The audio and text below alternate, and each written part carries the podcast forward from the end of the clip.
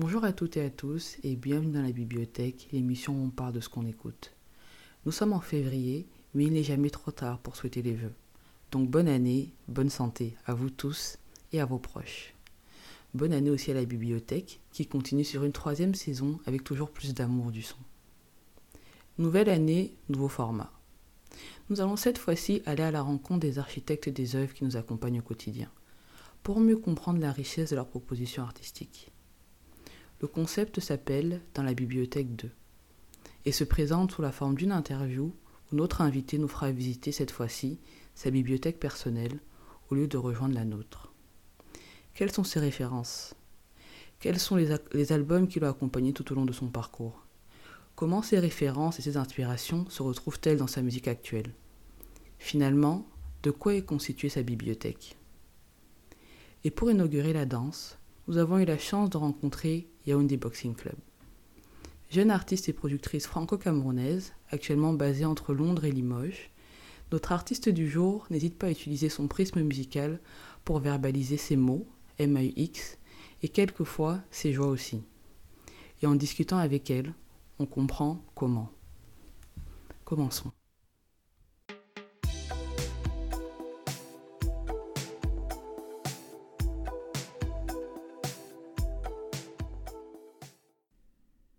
Donc, euh, bonjour, Yaoundé Boxing Club, Bonjour. et merci d'être avec nous aujourd'hui dans la bibliothèque. Merci. Comment vas-tu? Ça va, merci toi? Ça va très bien, merci. Bonne année. Merci à toi aussi.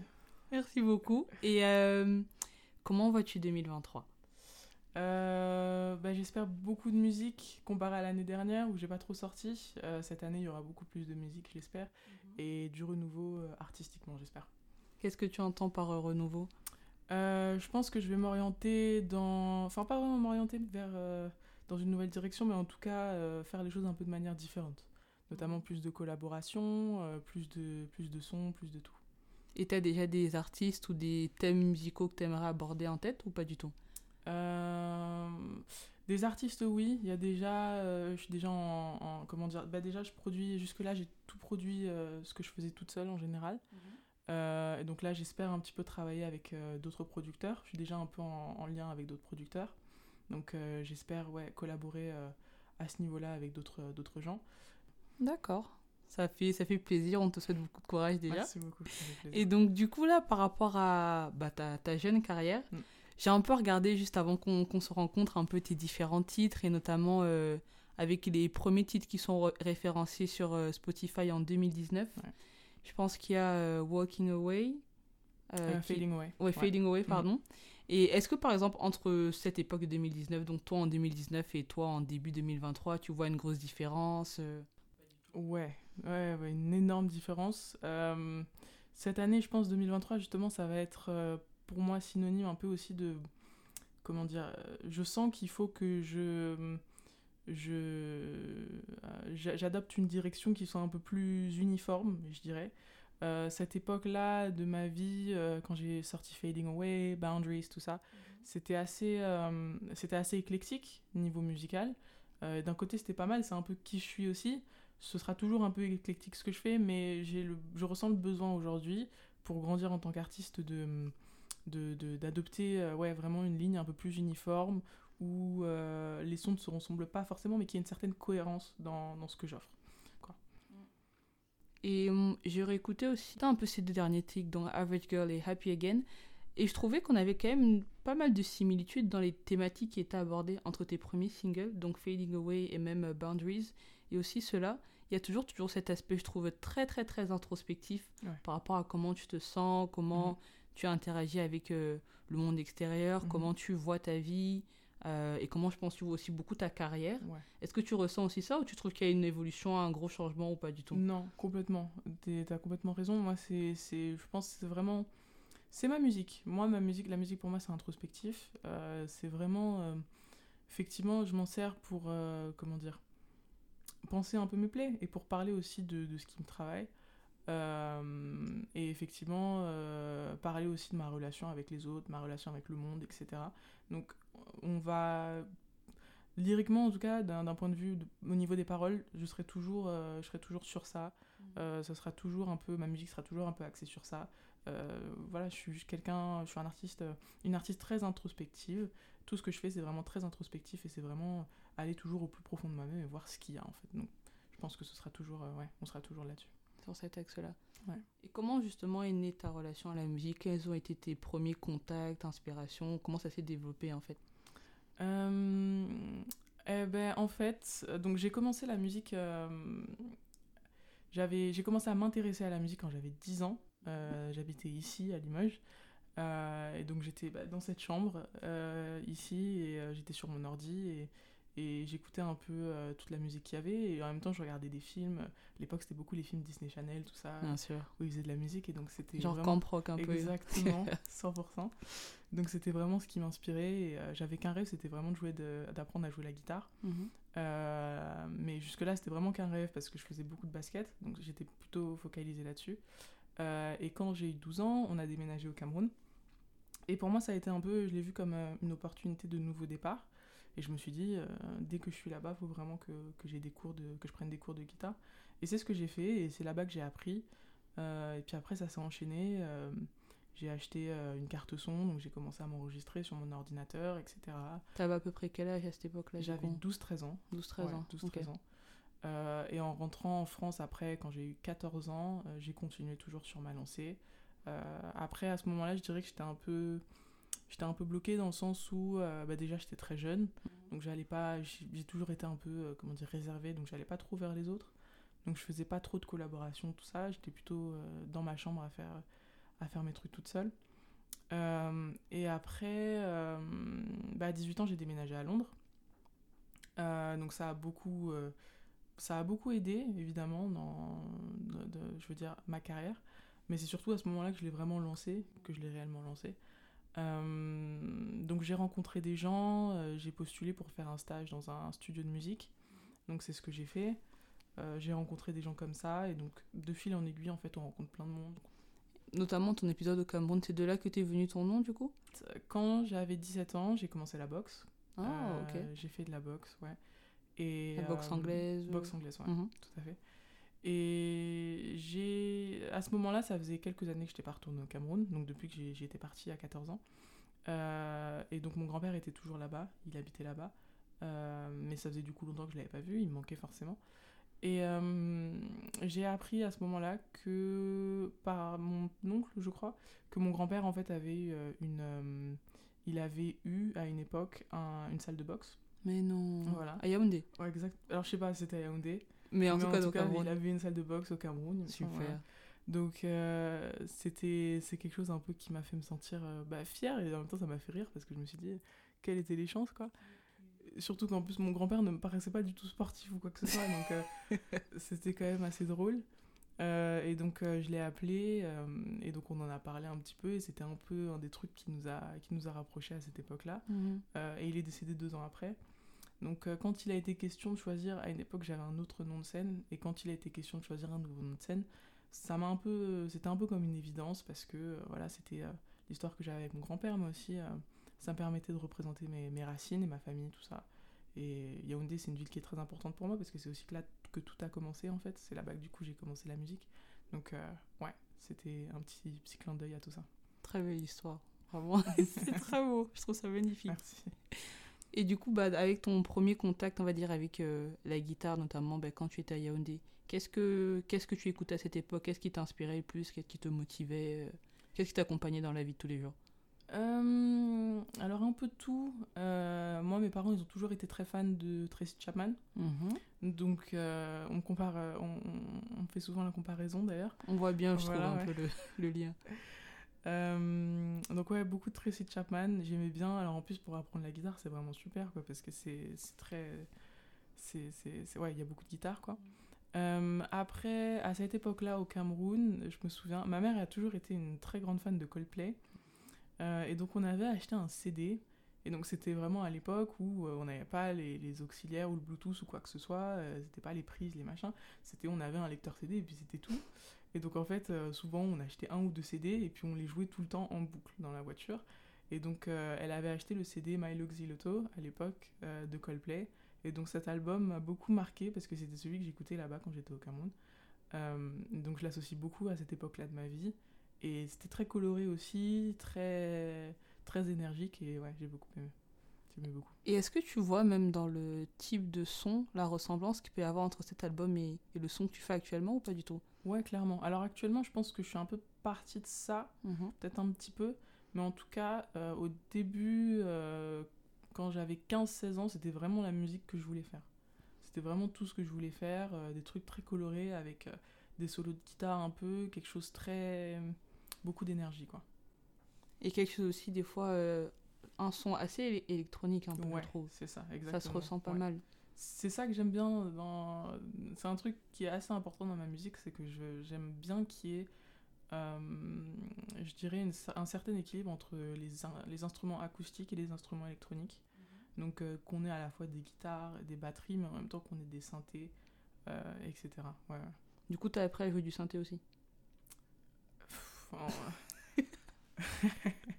On n'apprend jamais vraiment à jouer du synthé, mais disons que Tu te débrouilles. On se débrouille, voilà, Mhm. on se débrouille. Ah, d'accord, je vois. Et bah, du coup, après ton, ton retour à- en France, le fameux départ du Cameroun, 14 ans, quand tu reviens du coup à Limoges ici, Mhm. là, qu'est-ce qui t'accompagne? Parce que là, j'imagine que tu dois être quoi, euh, collège, lycée? Ouais.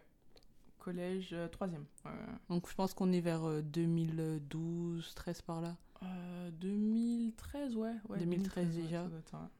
Ouais, j'écoutais toujours du Coldplay. Euh, après, ils ont sorti un album qui s'appelait. euh, je sais plus quel album c'est, mais c'est un album, si les gens connaissent, euh, avec une pochette bleue et des ailes au milieu, des ailes blanches. Je sais plus comment il s'appelle, mais cet album était pas.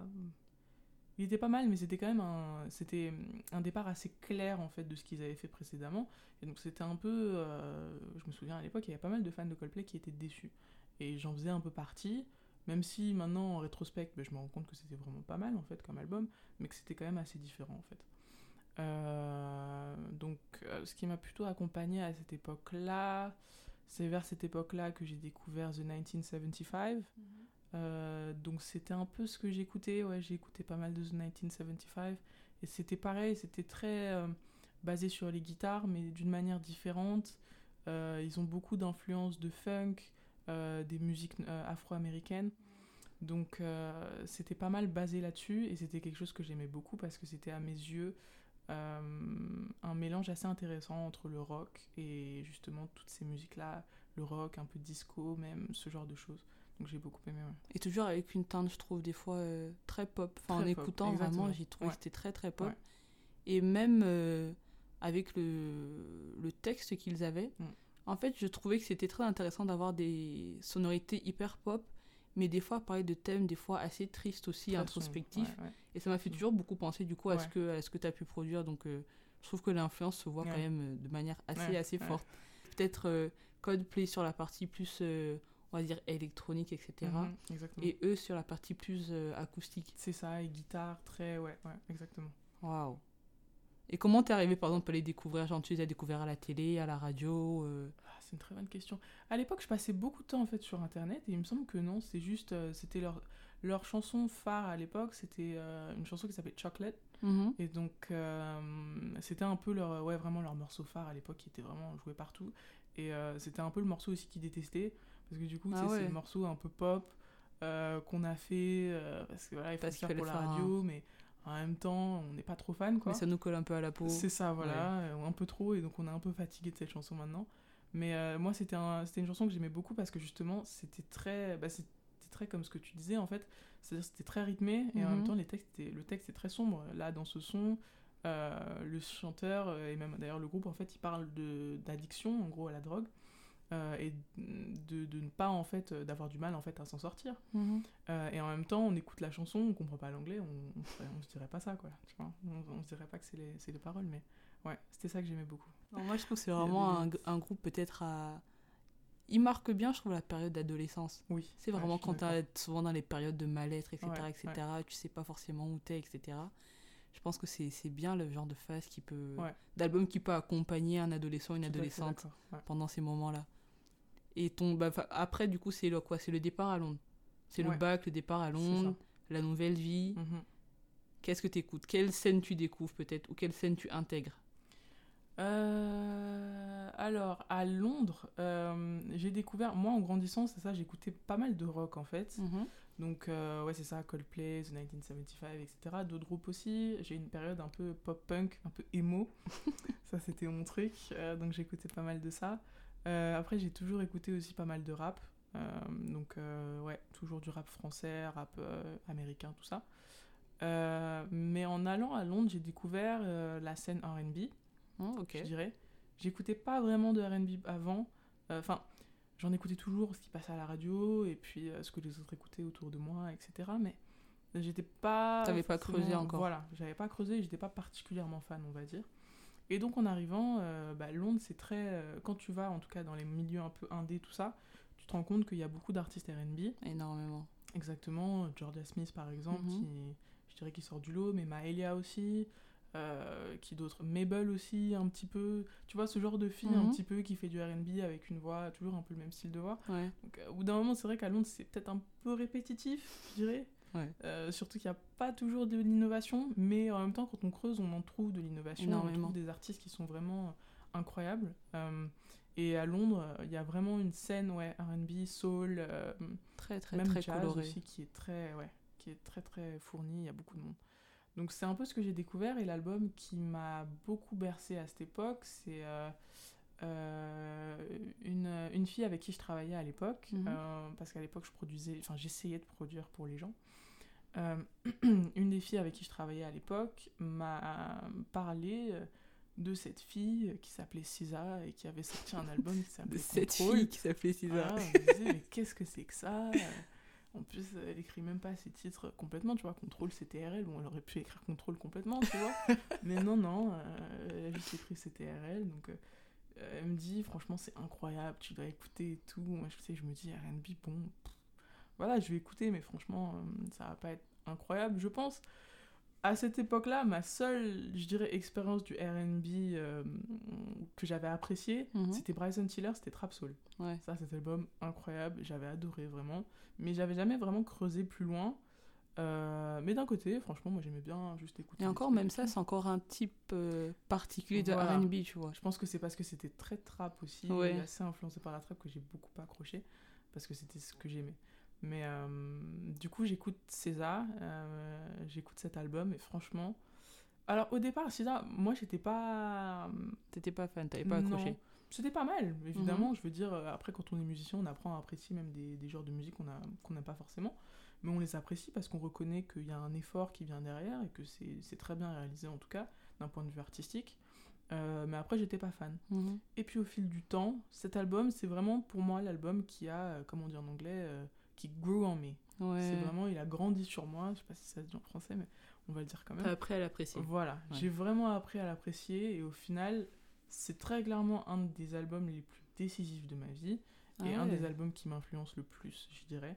Euh, parce que, euh, bah, en fin de compte, ça correspond aussi à Londres, à quelque chose que j'ai découvert. euh, mais j'ai découvert à Londres aussi à, comment dire, à, à- à m'identifier comme euh, une personne métisse qui était à la fois noire et qui était à la fois blanche Mhm. et ce que ça voulait dire aussi dans la société.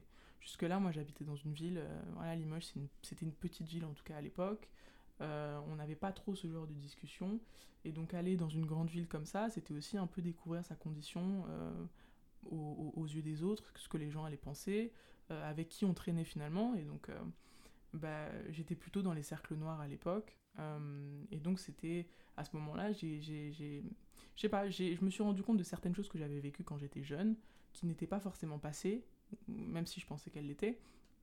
Et hum, j'ai appris un petit peu aussi à m'accepter telle que j'étais, je dirais, et à accepter aussi que euh, ce que je ressentais était valide, on va dire.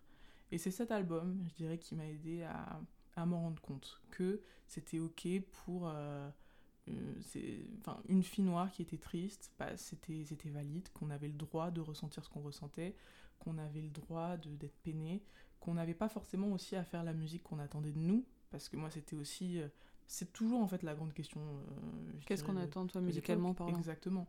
C'est-à-dire que on est quand même à une époque où euh, déjà au Royaume-Uni ça fait un petit peu polémique en ce moment, mais ils ont fait les Brit, il y a les Brit Awards qui vont qui vont avoir lieu dans, dans quelques quelques semaines je pense, et euh, ils ont dévoilé les nominés et ils ont une catégorie euh, qui s'appelle Pop RB. Ouais. Voilà. Euh, meilleur artiste pop RB. Et les gens, leur- ils se sont fait interpeller évidemment quasi immédiatement. Les gens leur ont demandé qu'est-ce que c'est pop RB. Ça veut rien dire, surtout qu'en plus il n'y avait, pas- y avait aucun, acte, un- aucun artiste RB dans, dans les nominés. Donc qu'est-ce que ça veut dire? Soit on fait une catégorie RB, soit on n'en fait pas en fait. Clairement. Donc euh, c'est toujours un peu pareil. C'est en gros, bon déjà on est noir, on fait du R&B forcément. Euh, et ensuite, euh, bah, en même temps, on fait du R&B, mais on n'est pas vraiment reconnu. Ça soulève plusieurs questions, ça soulève plusieurs choses. Et donc cet album, je l'aimais bien parce que certes c'est très R&B, mais c'est quand même aussi très alternatif dans le sens où elle a essayé beaucoup de choses. Il y a beaucoup d'influences diverses. Et moi c'est ça qui m'a plu. C'était le fait qu'elle sorte un peu de des lignes qu'on avait tracées pour elle. Et c'est très bien. Et de mélanger les genres finalement. Exactement, ouais, ouais. Un peu mélanger toutes ces influences et ne, vraiment ne pas être ce qu'on attendait d'elle, je trouve aussi. Toi, tu attendais quelque chose d'elle en particulier? Rien du tout. Franchement, je la connaissais pas, euh, mais je dois dire que c'était juste très rafraîchissant en fait d'avoir un artiste, euh, de voir une artiste comme ça qui, qui est indépendante, qui le revendique euh, et qui, qui, qui s'affranchit un peu aussi de tout ça, de toutes les normes de la l'industrie musicale. Je trouvais que ouais, c'est c'est très rafraîchissant. Donc ça a clairement résonné euh, en ouais, toi. Ouais, 100%. Et vraiment, euh, plus je regarde en arrière, plus je me rends compte que vraiment, cet album, à mes yeux, est, très, est vraiment culte, franchement. Je pense qu'il est, Il y a un avant et un il après. est culte, ouais. Franchement, ouais. Dans le RB même, et même dans la musique en général, je pense qu'il y a un avant et un après, ouais. Et son dernier album, je sais pas si tu l'as écouté déjà ou pas. Ouais, SOS, ouais. Et pour toi, il a le même. euh, Est-ce qu'il a le cet effet aussi? Oui, oui. Alors César, moi, c'est beaucoup ça, je trouve. Euh, sa musique, c'est vraiment... euh, il faut, faut que je l'écoute plusieurs fois pour l'apprécier. Euh, et c'est c'est vraiment, c'est très clairement ce qui est en train de se passer parce que je l'ai écouté à l'époque quand il est sorti. Et je me suis dit, ouais, ouais, pas mal, franchement, c'est bien. Mhm. Pas aussi bien que Control, mais en même temps, voilà, on avait des, on avait des attentes qui étaient quand même assez élevées avec ce- cet album. Mais là, tu vois, je- j'entends des trucs, j'ai entendu Kill Bill à la radio l'autre jour, et quand j'avais écouté l'album, je m'étais dit, bon, c'est pas mal. Mais là, en le réécoutant, je me dis, ah, c'est vraiment C'est bon, en vraiment fait. bien. C'est vraiment bien. C'est assez intéressant parce que pour ma part, par exemple, euh, Sisa, euh, l'album Control, j'avais eu beaucoup de mal. Et Ouais. j'avoue que même encore aujourd'hui, je le trouve bien, mais pas forcément euh, excellent. Alors que je sais Ouais. qu'il a eu une, euh, Mhm. une acclamation énorme. Pourtant, le dernier, juste dès la première écoute, j'ai trouvé qu'il était vraiment, vraiment magnifique, tu vois. Ouais. Je trouve qu'elle a une, une aisance à. Comment dire ça À mettre en musique sa vulnérabilité. Oui, je suis tout à fait Qui limite t'appelle à. Bah, Ouais. toi aussi, crie ta vulnérabilité et sois à l'aise avec et fais dans quelque chose de bien, tu vois. Ouais, c'est ça. C'est à montrer que. Parce que c'est vrai qu'en plus, je pense, aux États-Unis, même un peu partout dans le monde, il y a un peu cette image de la femme noire qui est forte, qui résiste à tout, euh, qui est toujours un peu. Même des fois, euh, je sais pas, qui soutient un peu tout le monde, et qui a un Mhm. peu le, le soutien vraiment de tout le monde. Et elle, elle a un peu cassé ça en disant Oui, je peux être vulnérable aussi, on peut être vulnérable. Et, et- et c'est beau, d'une certaine manière. Et elle arrive en plus à. Je sais pas, même au niveau musical, je veux dire, elle a une manière aussi de chanter et de, de, de dire les phrases aussi. Je veux Mhm. dire, elle écrit quelque chose et ça flotte. Et moi, je, pense que c'est vraiment son phrasé, ça. Ouais, son ça. point fort. Parce qu'on est, en fait, quand tu regardes l'histoire du RB et de la soul, euh, la vulnérabilité a toujours été mise en avant, tu vois. En particulier pour les femmes noires qui chantaient, Mhm. tu vois. Elles ont toujours été vulnérables, elles ont toujours dit euh, oui, enfin, j'aimais cette personne, Ouais. mais elle m'a fait du mal et ça Mhm. me fait mal, nanana. Et c'est ce qu'elle fait aussi, donc c'est pas forcément révolutionnaire, mais je trouve vraiment dans son phrasé, Mhm. je sais pas ce qu'elle met dedans, Ouais. mais ça attrape, ça c'est. Je vais pas dire que c'est magique, mais il y a quelque Ouais, chose, quoi ouais, ouais. qui avait pas forcément dans les Mhm. autres et ce qui fait un peu sa, sa sauce finalement que ça fonctionne pour elle. Je vois ce que tu veux dire. Ouais, non, c'est clair. Elle a vraiment une manière de vraiment. Des fois, t'as des trucs, t'as une phrase. Enfin, t'as une. Je sais pas, tu regardes par exemple ses paroles sur Genius, tu les regardes et tu te dis. euh, tu les écoutes sans musique, tu vois, tu te dis, mais comment est-ce qu'elle a fait pour dire ça avec ce rythme-là et ce phrasé-là sur ce rythme? C'est quand même. Ouais, Mhm. c'est c'est assez incroyable. Donc c'est quand même une de tes plus grosses inspirations. Ouais, ouais, je dirais. Parce que pour revenir sur ce que tu as dit, c'est vrai que oui, effectivement, le RB, c'est quand même assez ça. C'est Mhm. la vulnérabilité d'une certaine manière. Mais elle, c'était pas que la vulnérabilité dans le sens. euh, dans un sens romantique, Mhm. c'était aussi dans un sens où c'était un mal-être, en fait, qu'elle était pas. Oui. Elle ne s'aimait pas elle-même, Ouais, ouais. en fait. Et c'est ça, vrai. je pense, qui a résonné C'est ça moi. qui a fait la différence. Quand on est jeune en plus, je pense que ça résonne beaucoup avec beaucoup de gens. Et je pense que c'est pour ça que cet album a eu, euh, ouais, a eu cet effet-là. Ouais. T'as extrêmement raison. Parce que c'est vrai qu'il y a vraiment une différence entre le mal-être qui peut être lié à- aux relations et admettre publiquement que c'est un mal-être uniquement en ta personne et par rapport à toi. Et qui fait écho un peu à toute cette période qu'on a eue, je pense, entre 2018, la période Covid et maintenant, Ouais, où tu as beaucoup de, beaucoup de choses sur la santé mentale, etc. etc. exactement. Et c'est clairement aligné avec cette vague-là. Donc c'est aussi, je pense, une des manières, enfin une des raisons pour lesquelles ça a beaucoup résonné. Euh, clair, avec Et je tout le monde que c'est pour ça maintenant. que cet album vit autant aussi. Il a une longévité quand même qui est incroyable. C'est-à-dire euh, jusqu'à ben là, euh, décembre, quand elle a sorti son nouvel album, ça faisait 5 ans qu'elle avait rien sorti. Oui. Du coup, et pendant 5 ans quand même, Ça a vécu contre voilà, les gens disaient euh, oui, on veut un nouvel album, on veut un, nouvel- un nouvel album, mais en même temps, on était quand même toujours aussi satisfait avec cet album Ouais, ouais. qu'elle avait sorti. Quoi. C'est vrai que parce qu'il est sorti en 2018, 17, je 17, crois. ouais. Et en 2022, elle a sorti la version Deluxe, ça. qui est aussi pété toujours. Donc euh, oui, ça, ça. Waouh. Ok. Ça, c'est vraiment cool. Et c'est vrai que quand je reviens encore une fois toujours sur tes textes, le fait, dans, sur- surtout dans ton dernier, dernier single, Average Girl, où là, je pense que tu parles un peu de ton mal-être vraiment personnel, un peu, Mhm. qui est par rapport au fait de, bah, au niveau des ambitions que tu peux avoir euh, et comment tu te sens par rapport à toi, c'est finalement, euh, comment dire ça, une inspiration directe de, de, ce qui a, de ce qui a pu être fait euh, par elle. Clairement, ben, même Average Girl, pour les gens qui connaissent César, ou d'ailleurs même ceux qui connaissent pas, je vous encourage à écouter euh, la chanson Prom sur son Mhm. album Control. C'est euh, Average Girl, soniquement en tout cas, c'est directement inspiré de Prom. Voilà. Au niveau des guitares, tout ça, c'est un peu ce même style, c'est un peu le même rythme. C'était ouais, c'était une grande influence. Waouh.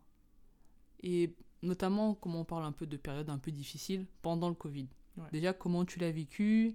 Est-ce que tu t'es tourné vers la musique plus euh, de manière productive? Est-ce que tu es tourné dans la musique plus de manière à écouter? Comment ça s'est passé? Euh, alors le Covid, bah, le Covid, c'était dur, hein. C'était dur pour tout le monde. Pour tout le monde, t'inquiète. Et ouais, c'était très dur, hein. franchement, on a bien souffert. et En même temps, je pense que, hum, je pense que franchement, on devrait, euh, même si on est un peu tous dépités en ce moment avec tout ce qui se passe, on devrait quand même un petit peu prendre un, un- un petit moment pour se retourner, regarder un petit peu tout ce qui s'est passé et se dire quand même qu'on a traversé tout ça et qu'on l'a traversé plutôt bien en plus aussi. On s'est bien débrouillé et, et c'est pas mal. Euh, après, euh, bah, moi pendant le Covid, donc j'étais j'étais en deuxième année de fac Mhm. euh, de licence et donc bah, on est rentré à la maison en mars quoi. Je suis revenue ici sur Limoges. Donc la fac j'ai un petit peu j'ai un petit peu décroché quoi parce que pour moi c'était des vacances quoi. Euh, On a tous et- décroché, je pense. hein. c'est ça, hein. Euh, et bah, pour moi, c'était synonyme vraiment de renouveau musical. Euh, C'est-à-dire que franchement, le Covid, d'un côté, pour moi, ça a été, en tout cas au départ, au tout départ, ça a été un petit peu bénéfique parce que je vivais une vie qui était vraiment. J'avais un job étudiant, je faisais du 20 heures par semaine, des fois 25 même. Non. En plus des études, c'était vraiment catastrophique. Je ratais plein de cours. J'avais vraiment du mal. C'était une année qui était vraiment très dure. J'avais beaucoup de mal surtout. Et vraiment, euh, je veux dire, déjà, j'avais du mal à me concentrer sur mes études. J'allais pas faire de musique en plus. Donc ça m'a permis vraiment de, me poser un petit peu et, euh, de faire de la musique, vraiment. Euh, C'est-à-dire là, j'étais dans ma chambre et j'avais vraiment aucune excuse pour ne pas faire de musique. J'avais toute la place du monde. Je pouvais faire autant de bruit que je voulais. Donc euh, bah, j'ai pu faire de la musique et c'est à ce moment-là d'ailleurs que j'ai sorti Boundaries, euh, Fading Away. C'est à partir de ce moment-là en fait que j'ai commencé à sortir de manière régulière. Euh, donc euh, d'un côté ça a été très bénéfique. Le premier confinement vraiment a été très bénéfique et créativement, je pense que beaucoup d'autres créatifs le diront, ça a été vraiment un boom en fait de créativité. On a pu créer comme on voulait et ça nous a tous un petit peu forcé à nous y mettre, ce qui était pas mal. Après, euh, c'est vrai que quand ça s'est continué, euh, moi j'ai beaucoup de mal en fait avec euh, l'incertitude. Ok. Voilà, quand les temps sont incertains, moi j'ai besoin en fait de voir assez loin devant moi, ce qui je pense n'est pas forcément une bonne chose en soi. C'est-à-dire qu'effectivement il faut pouvoir planifier un petit peu, mais d'un côté il faut pas trop planifier parce qu'on sait jamais ce qui peut se passer. Euh, et donc là j'avais vraiment du mal à voir où j'allais. Euh, et donc ça a été pas mal de, voilà, de temps incertain où je savais pas trop ce qu'on allait faire. D'un point de vue musical, au final, ce qui était euh, un petit peu une bénédiction s'est transformé un peu en, en, en malédiction. Franchement, où euh, bah, on n'avait pas de, on pouvait pas faire de concert. euh, on pouvait en faire des fois quand les, les, les, confinements se terminaient, mais ensuite on nous remettait un autre confinement, etc. etc. Donc c'était un peu, un peu compliqué. Un peu compliqué le Covid et ça m'a fait me remettre en question beaucoup. Euh, c'était dur. Franchement, c'était dur. Euh, maintenant, ça va un petit peu mieux musicalement. J'ai une certaine stabilité, mais même 2022, franchement, niveau musique, ça a été. On a charbonné. Mmh. J'ai vraiment, vraiment charbonné. fallait terminer le P, donc c'était vraiment ça la, la priorité. mais c'était dur. C'est dur. Ouais. Ok. Et D'ailleurs, le P que tu viens de, mentionner, tu as une mm. date en tête? J'ai une date. En tête Oui, enfin, non, qui est planifiée déjà. Je dirais pas, mais j'ai une date. ok. On a une date.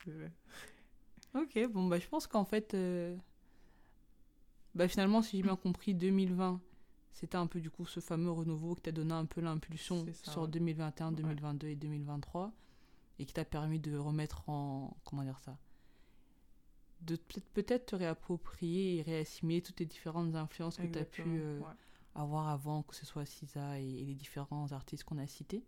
Donc je pense que ça peut déjà donner une palette d'outils assez complète aux nouveaux auditeurs qui vont découvrir à travers ce format et, et qui pourront écouter ta musique. Mhm. Et donc avant qu'on termine, est-ce que tu as euh, un petit mot que tu veux dire ou partager avec les auditeurs en plus ou pas du tout? Ouais, ouais, bien sûr. Euh, bah déjà, merci de m'écouter. Si vous m'écoutez, euh, merci d'avoir écouté ce, ce podcast. Euh, merci à la bibliothèque de m'avoir invité. Ça fait très, très plaisir toujours. Et après, si, bah, je, si, ouais, si je devais dire quelque chose aux auditeurs, je leur dirais de continuer d'écouter de la musique, continuer de soutenir les artistes indépendants, si vous les appréciez, même les artistes en général, franchement. Euh, parce qu'économiquement, euh, ces dernières années, ça a été vraiment dur euh, d'un point de vue au niveau de l'industrie musicale. Donc voilà, si, si, si, vous aimez les artistes, vraiment, allez à leurs spectacles, à leurs concerts, achetez leurs albums, streamez-les, achetez même aussi leur, comment dire, leur merch, etc., tout ça. Et, vraiment, n'ayez pas peur de, de, soutenir des artistes, vraiment, n'ayez pas honte ou quoi que ce soit. Au contraire, continuez de, creuser toujours, à, rechercher de nouveaux artistes parce que, à mes yeux, je trouve qu'il n'y a rien de plus beau que de découvrir un artiste inconnu comme ça et avec qui on, clique tout de suite et avec qui on a vraiment ce déclic qui arrive instantanément. C'est vraiment très très beau. Donc, ouais, continuez à soutenir les artistes. Ça marche. Merci à toi. Merci à toi. Merci à tous les auditeurs et bonne écoute et à la prochaine dans la bibliothèque.